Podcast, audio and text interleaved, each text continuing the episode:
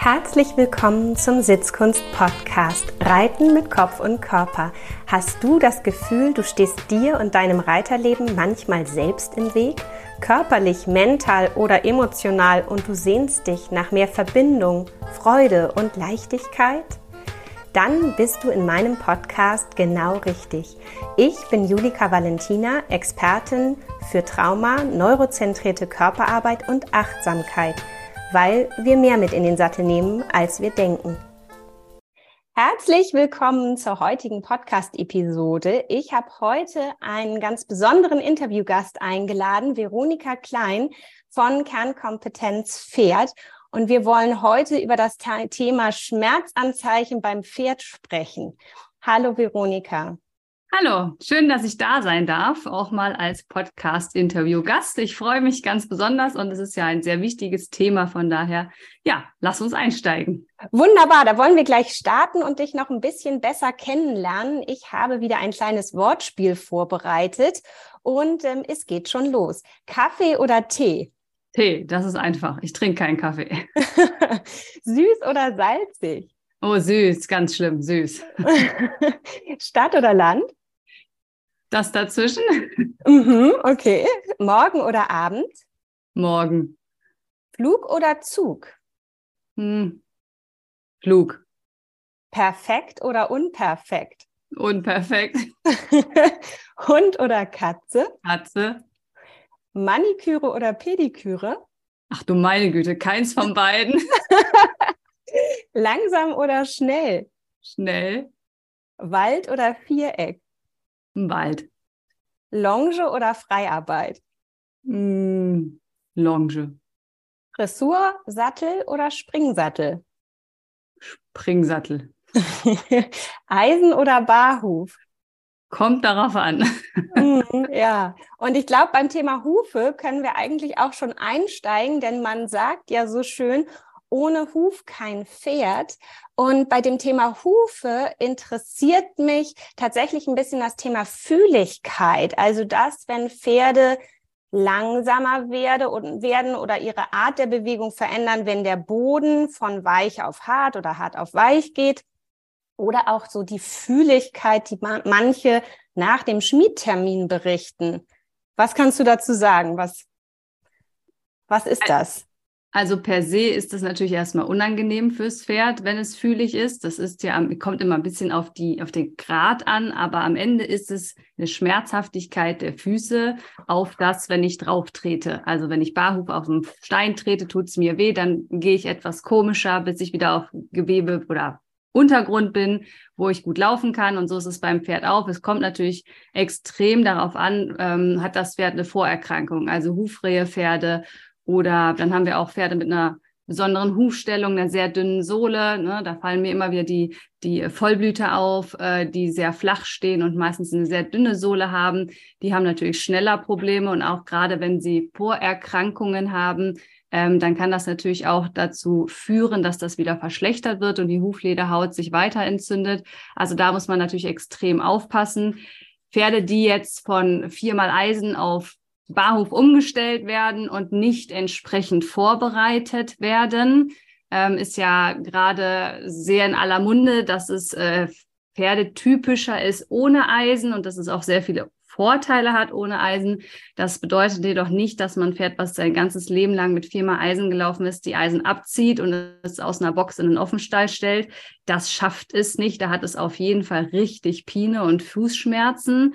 Ja. Ähm, das sehe ich leider schon ein bisschen. Das ist so ein bisschen der Nachteil des Trends, möchte ich sagen. Also das muss dann schon mit Verstand langfristig umgestellt werden und da gehören dann viele Stellschrauben dazu. Aber ja, da können die schon echt Schmerzen, brennende Füße haben und das ist auf jeden Fall nicht normal und dann muss entweder temporärer Fußschutz drunter gemacht werden oder wie gesagt die Umstellung von Eisen auf Barhuf ein bisschen besser vorbereitet werden. Okay, und wie ist das bei Pferden, die generell, wo man das nicht jetzt mh, darauf beziehen kann, dass es vorher Eisen hatte oder dass es überhaupt beim Schmied war, sondern ein Pferd, was generell wirklich immer mit dem Unterschied von hart auf weich und weich auf hart reagiert? Kann man davon ausgehen, dass es ein, eine generelle Hufproblematik gibt oder eben einfach wirklich, die, dass die Sohle rassebedingt vielleicht dünn ist und sollte so ein Pferd dann hauptsächlich irgendwie auch mit, mit Hufschuhen oder einem Hufschutz gearbeitet werden? Was aber ja so ein bisschen gegen die Propriozeption spricht für mich, wenn ich das neuromäßig denke, denke ich immer, ein Pferd ist irgendwie auch gut unterwegs, wenn es seinen Huf frei bewegen kann. Genau, also am Ende ist das Pferd der Kompass. Also das gilt immer nicht zu gucken, was ist denn jetzt aus welcher Sicht am besten und was sagt die Methode oder die Lehre, sondern es geht wirklich darum, das Pferd an sich zu betrachten. Und wenn es jetzt mal auf einen Stein tritt und dann drei Schritte fühlig geht, weil da gerade ein großer Klumpen drunter war. Das heißt nicht, dass er prinzipiell Schmerzen oder Probleme mit den Hufen hat oder nicht damit zurechtkommt. Auch das gehört natürlich zum Propriozeptionstraining und auch einfach zum Hufmechanismus dazu, dass man natürlich auch diese Untergründe trainiert äh, und da nicht jeder Untergrund gleich cool ist, sage ich jetzt mal, ist es schon in Ordnung. Aber wenn wir Schmerzanzeichen beim Pferd sehen, sagen wir auch mal nochmal das Schmerzgesicht dazu nehmen oder dass das Pferd wirklich massiv meidet, auf anderem Boden zu gehen und nur auf den Weichen geht, dann gilt es, das einfach mal auszuprobieren. Also ja. Versuch macht klug. Also einfach mal einen temporären Hufschutz drauf machen und gucken, wenn das Pferd plötzlich doppelt so schnell läuft dann weiß man, das Pferd hat ein massives Problem damit, äh, dem Untergrund, und dann muss natürlich was gemacht werden. Das heißt nicht, dass wir dann 24 Stunden unbedingt Hufschuhe brauchen, aber dann müssen wir das dem Pferd anpassen und der Situation, wofür wir es verwenden. Also wenn ich viel Asphalt habe und viel Ausreiten gehe, viele Wanderritte mache, dann muss ich natürlich für die Zeit doch einen Hufschutz drauf machen und dann in da halt die Propriozeption nicht in den Fokus stellen, dann muss ich das nochmal extra, vielleicht zum Beispiel in der Haltung, wo das Pferd wohnt, ähm, hinzunehmen. Aber da muss ich dann wirklich die Lehre, die Theorie, den Trend außer Acht lassen und das Pferd als Individuum angucken. Das ist der Kompass. Wie fühlt das Pferd sich? Und dann entscheiden, wann brauche ich temporären Hufschutz und wann nicht. Und immer, wenn der Abrieb größer ist als das, was nachwächst, brauchen wir einen Hufschutz. Wie der dann aussieht, ist mal, sei mal dahingestellt. Aber ja. das ist eine Grundregel und das kommt ein bisschen darauf an, was das Pferd ähm, gemacht, also was für eine Disziplin abgefragt wird, wie die Böden aussehen und auch wo es wohnt. Also ein Pferd, was 23, 22 Stunden auf Stroh steht, hat natürlich nicht so viel Abrieb wie ein Pferd, was jetzt in Offenstallhaltung steht, wo viele Boden betoniert sind. Das muss man einfach im Hinterkopf haben. Ja, total gut. Und ich finde den Hinweis, dass du sagst, am Ende entscheidet ja das Pferd, wo der Weg hingeht und was das Pferd braucht, dass man auch einfach nicht müde werden darf, äh, dann die verschiedenen Varianten auszuprobieren und eben auch mal im Sinne der Prioritäten guckt, ähm, was ist jetzt wirklich einfach gerade wichtig, um dem Pferd da auch aus den Schmerzen rauszuhelfen. Hm, was mir oft noch so begegnet, springen wir mal in ein ganz anderes Thema, ist das Thema Schweifschlagen. Das ist auf jeden Fall ein Anzeichen, ein, ein Verhalten des Pferdes, was Unwohlsein ähm, zeigt. Wenn man es im Training sieht, dann ist es häufig eine Ermüdungserscheinung. Also man sieht die dann häufig propellern mit dem, mit dem Schweif, ja. wenn sie anfangen, schwach zu werden in der Rückenlinie, um das halt auszugleichen. Dann ist das quasi der Hals, sagt man ja so, fünfte Bein, dann ist der Schweif vielleicht das sechste Bein. Also das nutzt es quasi dann, um sich auszugleichen. Also das kann man äh, auch sehr schön auf verschiedenen Videos sich angucken natürlich. Wenn Dressuren laufen, kann man das häufiger sehen. Ähm, aber auch wenn ein Pferd jetzt extrem im Schweif schlägt, wenn man treibt, ne, dass das Pferd das, äh, die Hilfe jetzt ähm, unangenehm findet. Auch das, das Schweifschlagen ist per se immer ein Anzeichen dafür, dass das Pferd sich unwohl fühlt. Was das dann ist, muss nicht unbedingt Schmerz sein, ähm, aber es ist zumindest ein klares Anzeichen, dass es dem Pferd gerade nicht so gut geht. Das heißt, der Reiter sollte definitiv auf die Suche gehen, was es sein könnte, ob es vielleicht der Sattel ist, der drückt oder ähm, die Art der Hilfengebung irgendwie für das Pferd nicht angenehm ist. Ähm, geht dann so in tausend und eine Richtung. Ne? Das könnten die Zähne sein, es könnte wie so gefühlt alles sein, oder? Genau, man müsste mhm. Ausschließen, dass es sich halt um ein Schmerzgeschehen äh, handelt. Ja, dann müsste man wieder in die Ausbildung gucken, ne? dann sagen, wo ja. ist hier irgendwie der, die falsche Abzweigung genommen worden, ähm, wo ist die Kommunikation mit dem Pferd nicht äh, so entsprechend. Aber so die Frage ist schon, also wenn wir es provokativ ausdrücken wollen, ist es Schmerz oder eine Erziehungsfrage? Wie gesagt, provokative Frage. Ähm, aber du weißt glaube ich, was gemeint ist damit. Ja, und ähm, ich liebe provokative Fragen, weil sie bringen am Ende uns vielleicht mehr in Richtung eines Ergebnisses oder in eine Ehrlichkeit, die eben dann auch wirklich für die Pferde da ist. Definitiv. Mhm. Also das sollte definitiv abgeklärt werden, bevor man irgendwie ähm, da Sachen umstellt, weil man sonst natürlich sehr unfair dem Pferd gegenüber wird. Ähm, und das ist sicherlich eine Diagnostik, die dann angestrebt werden sollte. Ja, total spannend. Ähm, für mich ist auch Schweifschlagen ganz klar ein Zeichen von Unwohlsein, was ich jetzt so weit noch nicht gedacht hatte, dass es tatsächlich auch mit der Balance zu tun hat, weil die mhm. Wirbelsäule ja so wie in den Schweif hineingeht mit der Schweifrübe. Ähm, da muss ich wirklich mal in das ein oder andere äh, Video und da gibt es ja viele Beispiele auf YouTube äh, mal reingucken, weil das finde ich nochmal einen ganz an, neuen, für mich neuen Ansatzpunkt. Äh, vielen Dank.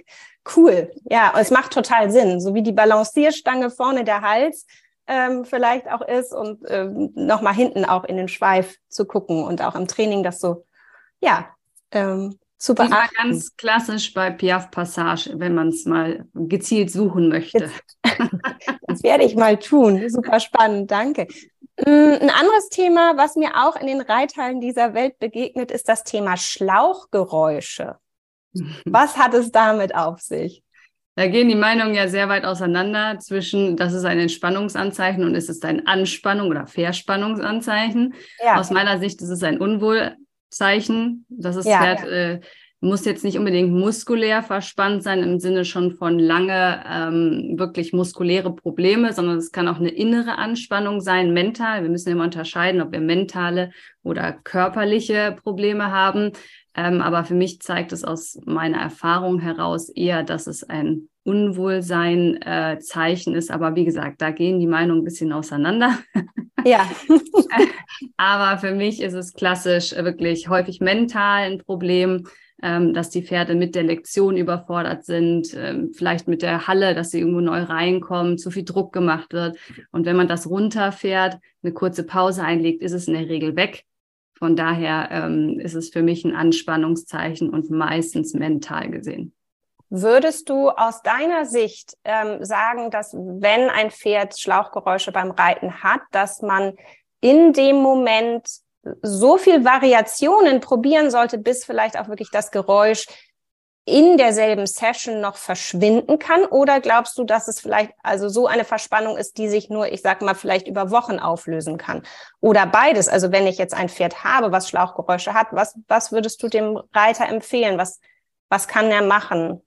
Kommt natürlich darauf an, ob das Pferd das seit vorgestern zeigt oder seit man das Pferd kennt ähm, und von Anfang an oder nur mal zwischendurch. Also wenn es nur mal sporadisch auftritt, wie gesagt, ist äh, wirklich äh, einfach mal durchparieren, mal selber atmen, mal eben den Körper kontrollieren. Wie sind meine Nackenmuskulatur? Wie sind meine Fäuste in der Muskulatur? Also habe ich irgendwo mehr Anspannung bei mir im Körper, als eigentlich gerade gut ist bin ich mental bei der Sache. Also einfach so ein Bodycheck für den Reiter mal durchführen und wenn da alles eigentlich tutti ist, dann aufs Pferd gucken.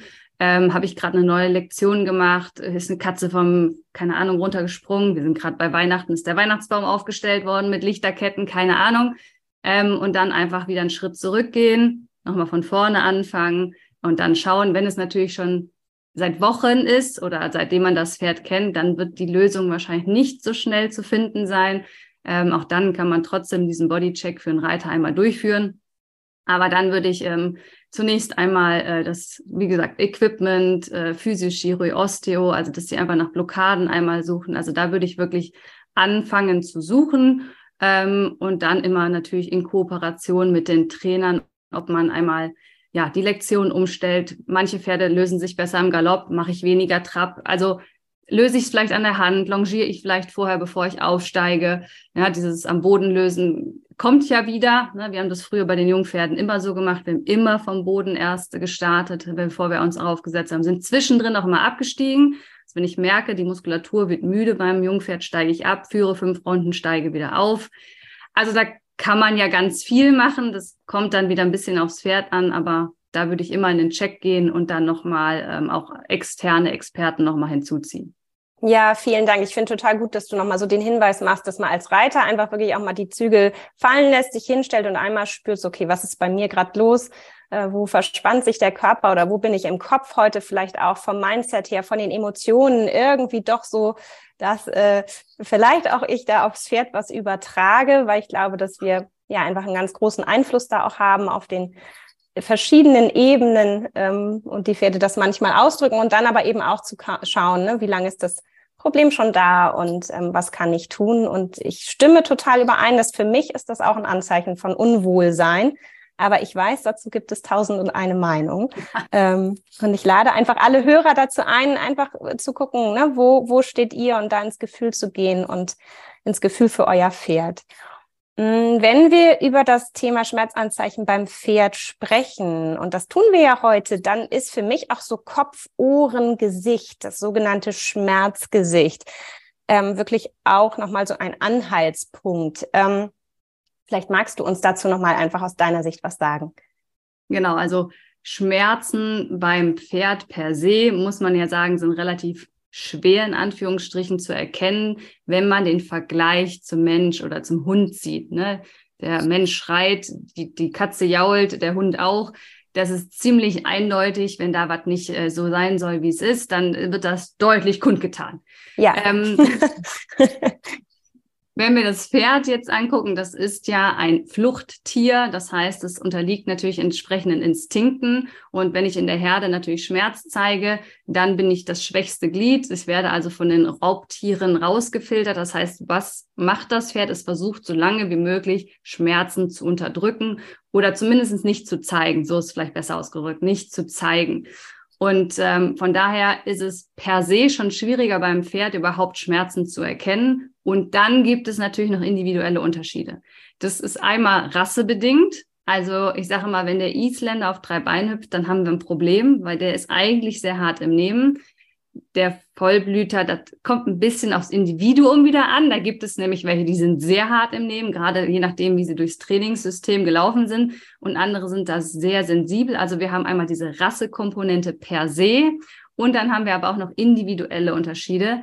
Ich sage mal ein bisschen, sind wir wieder ein bisschen gemein. Da gibt es den männlichen Wallach quasi, die Mimöse, ja, die schon bei der kleinsten Sache hier das, das Pötchen hebt und sagt, um Gottes Willen, ich sterbe und es hat eigentlich schulmedizinisch jetzt keinen Gewebeschaden. Ähm, und dann haben wir natürlich, wie gesagt, den Isländer, äh, der aus Robusthaltung kommt, den musste schon ganz schön kitzeln, damit er sagt, dass mir was wehtut. Hat alles Vor- und Nachteile. Unterm Strich ist es einfach sehr schwer beim Pferd es zu erkennen, wenn man da nicht geschult drin ist. Ähm, es gibt aber vier Grundpfeiler, an denen wir das erkennen können. Einmal Verhalten, wie wir es ja schon heute besprochen hatten, also meinetwegen Schlauchgeräusch, Schweifschlagen. Dann haben wir aber auch körperliche Parameter. Hm, nehmen wir das Gewicht raus, ja, Body Condition Score. Das heißt, ein Pferd, was chronisch Schmerzen hat, wird immer weniger. Das heißt, ich kann an klaren körperlichen messbaren Werten auch erkennen, ob das Pferd chronisch Schmerzen hat. Und der dritte Pfeiler, den wir jetzt noch besprechen wollen, ist das Schmerzgesicht. Und in Klammern möchte ich den vierten noch die Blutparameter reinnehmen, weil natürlich jede Entzündung Schmerzmediatoren freisetzt. Und Entzündung kann ich wieder messen im Blut. Von daher kann man da auch teilweise, nicht immer, aber teilweise die Korrelation auch aus Blutparametern ziehen. Für den Besitzer ist aber das Schmerzgesicht etwas, was äh, zu erlernen ist. Ist gar jetzt kein großes äh, Raketenwissenschaft. Meine Empfehlung lautet da immer, einfach einmal die Woche ein Foto vom Seitenprofil des Kopfes vom Pferd zu machen. Vor eine weiße Wand stellen, Foto hat jeder in der Tasche mit dem Handy und dann einfach dieses Gesicht sich einfach, man hat ja einen Ordner auf dem Handy, ist auch keine, kein Riesending, das einfach regelmäßig anzugucken. Und beim Schmerzgesicht gibt es eine App beim Google Store Play, Horse Grimmick Scale heißt die. Da gibt's ganz tolle Bilder mit Erklärungen dazu. Ähm, aber auch wenn man es einfach bei Google eingibt, Schmerzgesicht Pferd, bekommt man super Seiten mit super Fotos, äh, die man angucken kann und dass man sich dann immer eine Körper oder Partie im Kopf aussucht und dann übt, sich das anzugucken. Also am einfachsten ist Kinn- und Maulwinkel aus meiner Sicht. Ähm, wenn das Pferd sehr entspannt ist, dann haben wir diese lapprige Unterlippe, wo man so blub, blub, blub quasi ja. machen kann. ja. Also totale Entspannung. Ähm, und das Gegenstück, dann ganz schlimm, wäre ein ganz festes Kinn, was wirklich nach oben gezogen ist. Und das Pferd bekommt um die Maulwinkel und auch um die Nüstern an der Seite so Falten. Ja, das bekommt wirklich zwei, drei, vier Falten geschlagen, weil es quasi, ich sag mal, die Nase rümpft. Ja, weil halt was wehtut, ja. spannt sich das untere Maul an.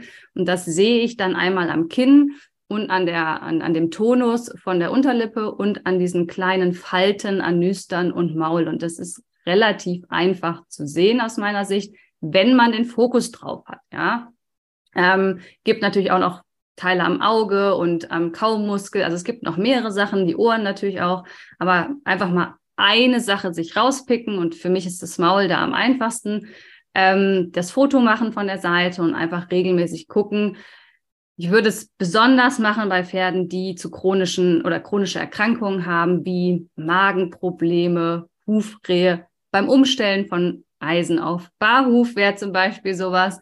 Ähm, keine Ahnung, ne? Sattel ist gerade neu. Also alles, was so in die Veränderung geht, chronische Erkrankungen, kann ich es von Herzen empfehlen. Bauchgefühl ist wichtig, reicht aber meistens nicht. Also ich bin ein großer Fan davon, wirklich messbare Werte dem Bauchgefühl hinzuzufügen, einmal um sich selber auch zu beruhigen, falls man eine Helikoptermutter, Pferdemutti ist, hilft das unfassbar in Sicherheit und Klarheit zu gewinnen. Ähm, und einfach auch, dass man da belegbare Werte hat und sich nicht dauernd verunsichern lässt durch andere. Und da sind gerade, also das Verhalten, ist es anders als gestern, ist immer so der, der große Punkt.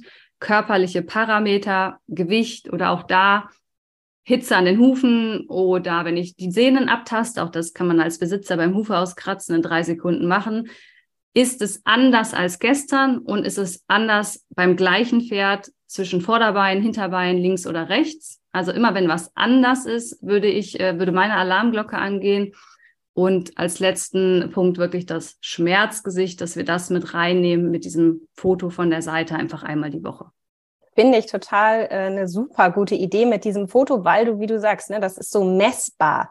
Ähm, man könnte jetzt einfach sagen, Fotos lügen nicht oder verändern sich halt auch nicht. So ist mit unserem Bauchgefühl das ja ein bisschen eine andere Sache. und wirklich das eigene Auge da auch zu trainieren. Ich kann da ja leider aus Erfahrung sprechen, weil mein Pferd ja in den letzten Jahren auch eine schwere Operation hatte und dann immer wieder Erholungszeiten hatte, gute Zeiten, dann wieder Phasen, wo es ihr nicht so gut ging und es sehr deutlich sichtbar war, auch im Gesicht, wie es ihr äh, ging und ich tatsächlich äh, ja täglich im Prinzip mich damit auch auseinandersetze und dann auch so ein bisschen entscheide, was was geht heute und was geht nicht. Und dazu schaue ich mir auch ganz gerne immer vor der Bewegung einfach nochmal den Körper und das Gesicht an und dann auch danach, um zu gucken, ob mit dem, was ich heute gefragt habe oder was ich geritten bin, ob das irgendwie, ich sage mal, die, die Faltenstruktur um die Nüstern oder ums Maul verändert hat oder ob es äh, so entspannt ist wie vorher. Das, ähm, genau, um einfach für mich da auch so ein Feedback zu kriegen für das, was ich mit meinem Pony mache. Ja, gerade wenn wir in Bewegung das, die Schmerzen uns angucken wollen, ist auch sehr hilfreich, die Pulsmessung mit reinzunehmen. Gibt ja inzwischen ja. super äh, Pulsmessungsgeräte fürs Pferd. Kosten natürlich eine Mark, das ist klar, will ich nicht unter den Tisch fallen lassen. Aber ich habe ja im Trainingskurs aus medizinischer Sicht ähm, ganz viele sehr kreative Teilnehmer. Und die haben meistens die Fitnessuhr von ihren Männern umgemodelt und mit so, ja, es geht ganz einfach, dass man einfach das Armband um den Schweif macht, ganz oben an die Schweifrübe, weil dann misst es ja den Puls hinten an der klar. Schweifrübe. Ja, klar. Ähm, klappt nicht mit allen Modellen, aber ist immer mal ein Versuch wert. Aber man kann auch die Menschenuhren mit einem Pferdegurt koppeln so dass man relativ günstig da rauskommt. Und man sieht schon klar, das haben wir viel bearbeitet, auch diese Pulswerte in dem Kurs, dass wir Pferde haben, die plötzlich rechts in der gebogenen Linie viel höhere Werte haben als geradeaus oder links. Und der Puls ist ja auch ein körperliches Parameter, was Schmerzen zeigt. Absolut. Klar, Kolik, totale Auer, dann sind wir bei 60 oder 100er Puls. Das ist äh, außer Frage. Dann sehe ich auch von außen, dass das Pferd Schmerzen hat. Aber es sind halt diese kleinen Nuancen, wie du sagst. Wenn ich jetzt ein Pferd mit, meinetwegen, wie gesagt, einem Sehnenschaden oder Hufrehe habe, das muss nicht sein. Also der Puls ist auch nicht immer beweisend.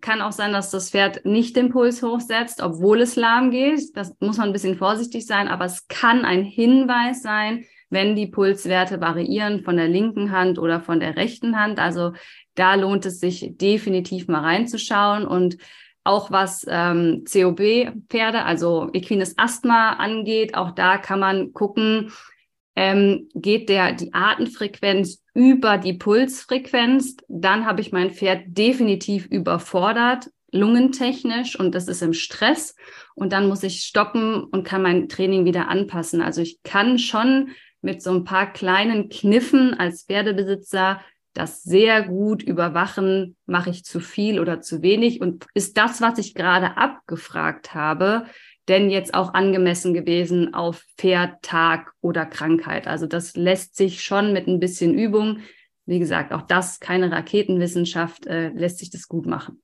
Ja, super gut. Und dafür bist du ja auch bekannt, dass du da wirklich die äh, ja, Pferdekompetenz ähm, an die Pferdemenschen bringst, dass die Pferdebesitzer einfach ja durch deine Kurse lernen, ganz viel wirklich selber auch zu sehen und zu machen und einfach ja auch mehr zu wissen und dann vielleicht auch aus dem Wissen heraus bessere, klügere Entscheidungen auch treffen können.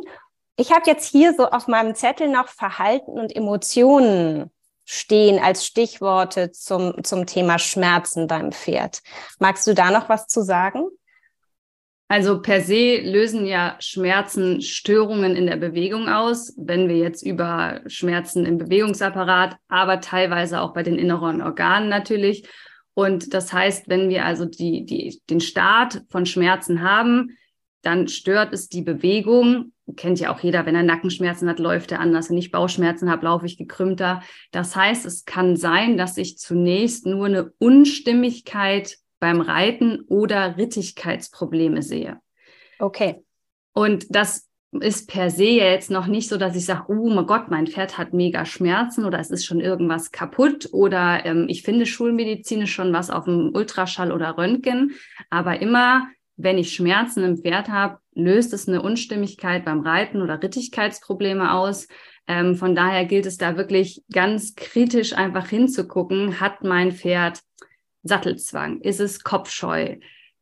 Beißt es, tritt es, legt es die Ohren an? Oder ist es total apathisch, steht in der Ecke, ist total stumpf beim Reiten geworden, geht es total gegens Gebiss, stolpert es, ne, ist auch so ein absoluter ja, Klassiker.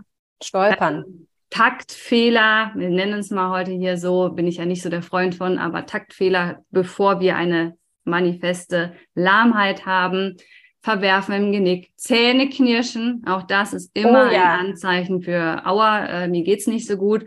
Also da einfach kritisch hingucken, dass wenn plötzlich was beim Reiten nicht mehr funktioniert wie vorher, ähm, oder auch was, was immer nicht funktioniert, also Sprichwort, das hat er schon immer so gemacht, ist es trotzdem nicht normal, nur weil man sich dran gewöhnt hat.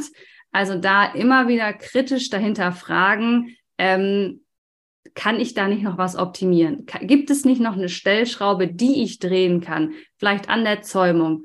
Ich bin ja ein Riesenfan von Haltungsoptimierung. Ja. Ich hatte gerade wieder die Frage, ähm, wie es aussieht mit äh, Pferden, die äh, keine Fenster in ihren Boxen hat. Also das, dass das Pferd dann Verhaltensauffälligkeiten zeigt, ist für mich ehrlich gesagt so gar keine Überraschung. Ähm, von daher einfach immer wieder kritisch zu fragen, was ja im Moment sehr groß im Markt ist, ist PSSM 2. Ähm, da gibt's jetzt diesen Gentest, das, da wollen wir gar nicht so weit drüber sprechen, aber ja, das, ja. was dahinter steckt, ist ja, dass die Pferde Rittigkeitsprobleme zeigen. Also irgendwas funktioniert ja nicht richtig. Und dann wird natürlich gesucht und gesucht und dann wird vielleicht dieser Test gemacht. Wenn der, die Aussage dann lautet PSSM 2, was passiert? Die Leute verändern die Fütterung, die Haltung und meistens das Training. Super spannend. Die drei Dinge auf ein ja. gesünderes Level hebt, dann werden die Pferde besser. Und das finde ich so überhaupt gar keine Überraschung. Ja, also gleiche mit KPU ist auch so was, wo drüber gesprochen wird. Ähm, wenn man Fütterung, Haltung und Training optimiert, egal ob das Pferd eine Krankheit hat oder nicht und egal wie man sie benennen möchte, danach geht es den Pferden besser. Und äh, für mich braucht es dann erstmal nicht unbedingt diese Litanei an Theorien und Diagnostik und Kosten, sondern Grundbedürfnisse des Pferdes, weil wenn die halt missachtet werden und ein Pferd, was in der Box ohne Fenster steht und Kontakt zu anderen und nur eine Stunde frische Luft hat, das ist nicht den Grundbedürfnissen entsprechen und dann werde ich Verhaltensauffälligkeiten zeigen. Das sind dann natürlich auch häufig gar nicht unbedingt körperliche, gewebliche Schäden oder Krankheiten, sondern da sprechen wir dann wirklich von, ja, mentalen Schwierigkeiten, dass das Pferd da überfordert wird. Ja, ja, bin ich total bei dir. Ähm, letztes Thema, letzte Frage, die ich hier habe. Was ist mit dem Kitzligsein beim Putzen? Wenn Reiter sagen, ach ja, der ist, der ist nur kitzlig. Mag der nicht so. Ist der nur kitzlig? Oder also was ist los? Manchmal werde ich ja angerufen, äh, wenn ich das Pferd da anfasse, dann guckt es mich komisch oder böse an. Ja. Das, ne, genau darum geht es ja am Ende dann. Ähm, das kann mehrere Ursachen haben. Also gehen wir mal an eine Tagesform. Ne? Kann einfach sein, das Pferd fühlt sich heute nicht so eine Dulle. Ähm, eine Stute hat gerade ihre Tage, nennen wir es ganz plakativ jetzt mal in die Menschensprache übersetzt, aber auch die haben einen Zyklus. Ähm, die Eierstöcke gehen im Winter in den Winterschlaf und im Frühling wachen die wieder auf. Das ist eine krasse Leistung für den Körper. Und da sind die in den Übergangsphasen schon mal nicht so naja, on top, wie sie vielleicht sonst so sind. Das ist ein mhm. zyklisches Leben. Wir haben Jahreszeiten und den Zyklus haben wir auch in unseren Körpern. Er gilt auch für uns Frauen ist, als Mensch. Wollte gerade sagen, ist doch bei uns nicht anders. Genau. ähm, und von daher kann es auch einfach mal sein, dass jetzt die Tagesform unangemessen für sie, also nicht gerade dem Optimum entspricht und das Pferd deswegen sich nicht gerne anfassen lässt. Das gilt es dann zu akzeptieren, wenn man das weiß ähm, und dann darauf einzugehen. Auf der anderen Seite kann es äh, auch ein Problem des Nervensystems sein, ne? Stichwort Ergotherapie. Ja. Also, dass das Pferd einfach nicht weiß, wo was ist oder es nicht gerne angefasst wird, weil Rezeptoren, Druck, Wärme, Dehnungsrezeptoren ähm, nicht entsprechend feuern. Das heißt, da könnte man mit der Ergotherapie fürs Pferd Oberflächensensibilität, Tiefensensibilität, Propriozeptionstraining ähm, einfach sehr viel machen. Da gibt's ja auch ganz tolle Sachen von Wippen über, also was weiß ich, da nicht alles gibt, auch schöne Bücher inzwischen. Also es kann einfach vom Nervensystem ein Input-Output-Problem sein. Ähm, und dritte Variante wäre natürlich wirklich eine Krankheit, dass das Pferd sich unwohl fühlt, ähm, Schmerzen hat ähm, und deswegen aufgrund wenn ich jetzt das Pferd putze und am Bauch fasse, ähm, Bauchschmerzen hat, also Magenschmerzen in dem Falle, dann muss nicht, ne, aber ja. wir müssen ja ein praktisches Beispiel nehmen wir mal raus. Zum Beispiel ein Magengeschwürproblem hat oder eine Magenschleimhautreizung, es muss ja nicht gleich ein Geschwür sein, ähm, und deswegen so reagiert. Also auch da ähm, per se sollte dem nicht so sein. Ja, also und was wir vielleicht nicht ganz außer Acht lassen dürfen, sind schlechte Erfahrungen. Ja. Kann ja. auch einfach sein, dass es richtig tief sitzt, je nachdem, ob das Pferd vorher aus schlechter Haltung misshandelt worden ist, geschlagen worden ist, dass einfach diese Grund, das Grundvertrauen zum Menschen so gestört ist, ähm, dass es sich per se nicht gerne anfassen lässt. Das muss dann gar keinen körperlichen, krankheitlichen oder irgendwas Hintergrund haben, sondern dass es aus Erfahrung einfach dann auf den Menschen negativ reagiert und das ist am Ende dann sein gutes Recht, da gilt es dann natürlich zu schauen, ob ich Vertrauensarbeit leisten kann und das Pferd helfen kann oder dem Pferd helfen kann, hier dieses Trauma zu überwinden. Da liegt da nichts dahinter, was körperlich ist. Aber auch da, egal was es ist, es ist Unwohlsein, das Pferd mag es gerade nicht und es kann sich ja im Prinzip nicht wehren. Äh, und von daher gilt es als Besitzer natürlich die Verantwortung zu tragen und zu schauen, was steckt dahinter und kann ich dem Pferd das Leben erleichtern, kann ich das Wohlbefinden steigern, Lebensqualität. Also das äh, sollte dann an erster Stelle stehen. Ja, richtig gut. Wenn ich es nochmal so auf mich sacken lasse, überall ja, die Punkte, über die wir heute gesprochen haben, dann ähm, geht es wirklich darum, einmal vielleicht auch wirklich zu gucken, auf medizinischer Ebene gibt es wirklich irgendwelche äh, Schäden oder Krankheiten, also das einfach auch auszuschließen, dann aber auch wirklich zu schauen im Bereich von Equipment, äh, also Sattel und Co., mh, aber auch wirklich zu schauen, die Haltung, und am Ende eben auch zu schauen, wie geht's mir so in meinem Körper und äh, was bringe ich vielleicht auch als Mensch mit in den Stall an Stress, an Anspannung, an Unausgeglichenheit. Wie wäre äh, mein Gesicht, wenn ich es fotografisch jeden Monat äh, oder jeden Montag äh, festhalte, könnte ich bei mir bestimmt auch Unterschiede feststellen. Also wirklich, äh, ja, alle umfassend, ne? sich und das Pferd da einfach auch in den Fokus zu nehmen. Und gleichzeitig nehme ich so mit, sich auch nicht verrückt machen zu lassen, dass es immer auch sowas gibt wie eine Tagesform, dass es auch sowas gibt wie rassetypische äh, Reaktionen, wenn man so sagen kann, oder das vielleicht besser ausgedrückt, dass es Pferde gibt, die einfach empfindlicher sind und krasser reagieren auf den gleichen Zustand oder äh, den gleichen Boden als eben ein anderes Pferd. Also da auch wirklich zu gucken, was für ein Pferd habe ich im Stall, wie lebt das Pferd, wie viel Stress hat vielleicht das Pferd einfach auch schon durch die Art äh, und mit wem es auch lebt vielleicht. Ähm, also ich glaube, da es ist halt schon ein sehr, sehr komplexes Thema, aber ich äh, ja, danke dir, dass wir das heute einfach mal mit so Stichworten, die wir so ganz konkret in den Reithallen dieser Welt oder in den Reitstellen dieser Welt auch so sehen, glaube ich, tagtäglich, dass wir darüber heute einfach mal so ganz konkret sprechen konnten, um auch dieses Thema Schmerzen mal aus diesem Nebel so ein bisschen zu holen. Ähm, ja, ganz wunderbar. Vielen, vielen Dank, Veronika. Ganz klasse. Ich freue mich sehr. Und ähm, ja, werde, glaube ich, fotografisch jetzt äh, den Kopf meines Ponys noch regelmäßiger äh, festhalten, als ich das bis jetzt tue. Sehr gut, ja. Ich danke dir.